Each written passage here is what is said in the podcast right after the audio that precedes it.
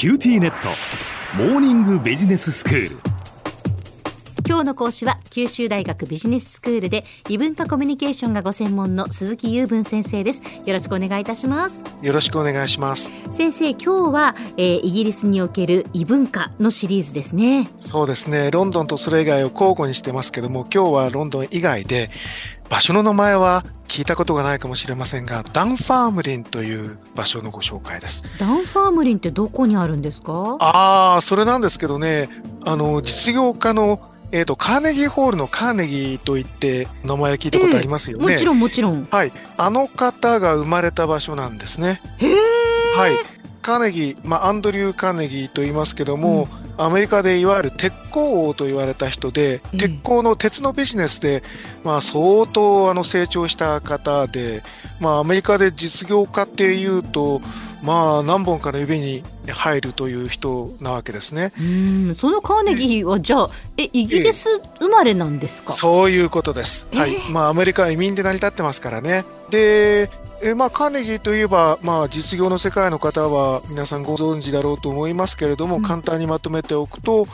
生まれはスコットランドはダンファームリンということになるんですけども、はい、こちらからですねアメリカにまあ小さい頃に渡って、まあ、いろんな仕事をしながらだんだん大きくなっていくというまあいつものパターンですよね実業家の方っていうのは。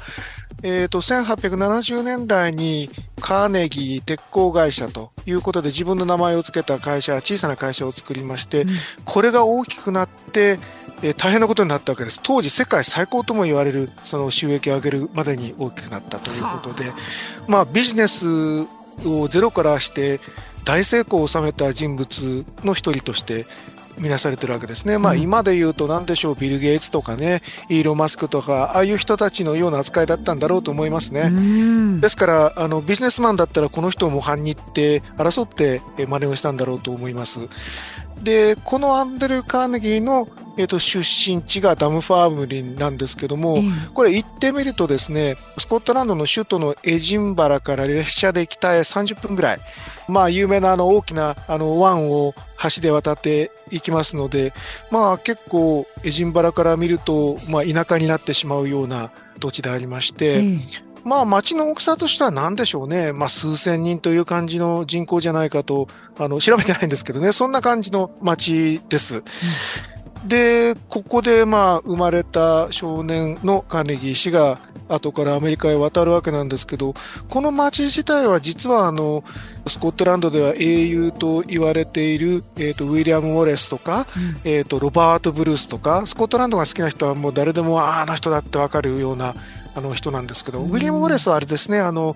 かつてブレイブハートという映画で出てきましたので、知ってる人も日本で多いかと思うんですけど、まあそういう人たちのゆかりの地があったりしますので、まあ日本から争って人が押しかける観光地ではありませんけれども、うん、地元ではよく知られた街ということになってます。はいはい、ここにですね、実はその、彼の成果を利用した博物館っていうのが建っていて、うん。多分あのビジネスマンがスコットランドにでも行く機会があったらぜひあの訪れてほしいなと思ってるんですけども、うん、まあ、彼のその生涯をコンパクトにまとめたものでありましてそしてまあこういうまあ小さな家から始まったんだなと思うと非常に感慨が深いものがあります。うん、で、まあ残念ながら先ほど申し上げたように日本からあの短期間の旅行でわざわざここを目指す人はなかなか難しいと思うんですけれども、あえて私はこういうところにまあ行くようなことを心がけておりまして、ぜひあの実業家の方には足を運んでもらう価値がありますよというふうにお知らせしたいと思った次第です。はい。はい。で、あのカーネギーさんのことと、ダウンファーリーのことと、まあ、ちょっと中途半端になってて申し訳ないんですが、大体10代前半ぐらいで両親と共に、まあ、アメリカへ渡ったんですよね。最初はピッツバーグっていうところで、うん、ピッツバーグってわかります？どの辺だか。うん、地理では、ちょっとすみません、地図上でどの辺ってわからない。はい、すみませんね。大体ニューヨークとシカゴの間ぐらい。うんの町なんですね。まあ北の方にあるわけなんですけども、あのそちらで鉄鋼会社を立ち上げたということになるんですけども、えっ、ー、と大体こういうその大実業家の人たちがものすごくあの収益が上がった後に何を始めるかっていうのが、まあ遠いそばがありましてね、ええ、文化活動にあの手を出すことが多いわけですよ。そうですよね。え、やっぱりすごくね収益を上げた方っていうか、やっぱり財を成した方たちはやっぱり慈善活動とか、その通り、はい、そういうふうになりますね。社会貢献っていうことですよね。うん、日本でいうと例えばそのサントリーがホールを作ったりする、ああいうのもそうなんですよね。はい、で同じことがカーネギーさんにも言えてもうここまで来れば皆さんもあああれを言うんだなというのはお分かりになると思うんですけども、はい、まあ、カーネギーホールを作ったわけなんですよ。ええ。でこちらはですねニューヨークにあるものが一番有名なんですが実はあのアメリカの中にもいくつかありえそうなんですか？あるんですよあるんですよ。カーネギーホールってニューヨークのホールしか知らなかったです。普通そう思いますよね、えー、まあ、ここがダントツに大きいとは思うんです。2804席と言いますから相当な大きさなんですけども、はい、実はそのふるさとであるダンファームリンの町にもカーネギーホールって同じ名前のホールがあるんですよ。でもちろんそのカーネギーさんのゆかりで作られているわけなんですね、うんでこちらはあの500席ぐらいの比較的小さなものですけどもまあこの町にして500席の劇場っていうのはかなり大きいと思うんですね。えー、どこからお金が出たか分かりませんけども、まあ、やはりそのカーネギーさんの偉大さを感じさせる一つの建造物になっています。はい、で実はカーネギーって名前がついた他のものもいろいろ有名でありまして、大学にですねカーネギーメロン大学っていうのがあるのを聞いたことないですか？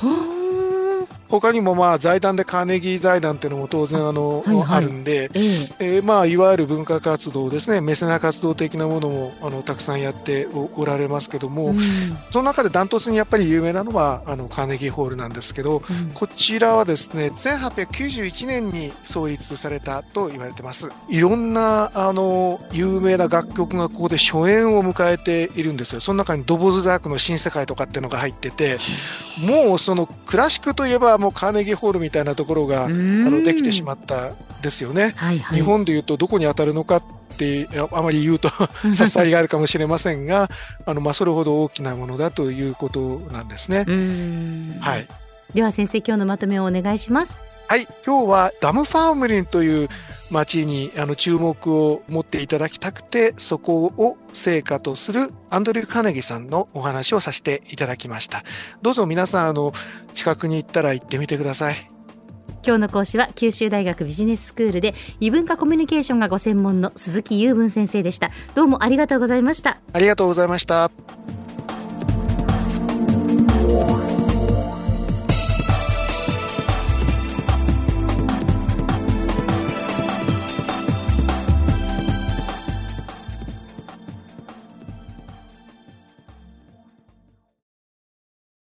QTnet。僕が君を守るから。本当に？え？コンピューターウイルスやフィッシング詐欺からは？え？守ってくれないの？ BBIQ なら全部守ってくれるのに。セキュリティ5台まで無料。光インターネットの BBIQ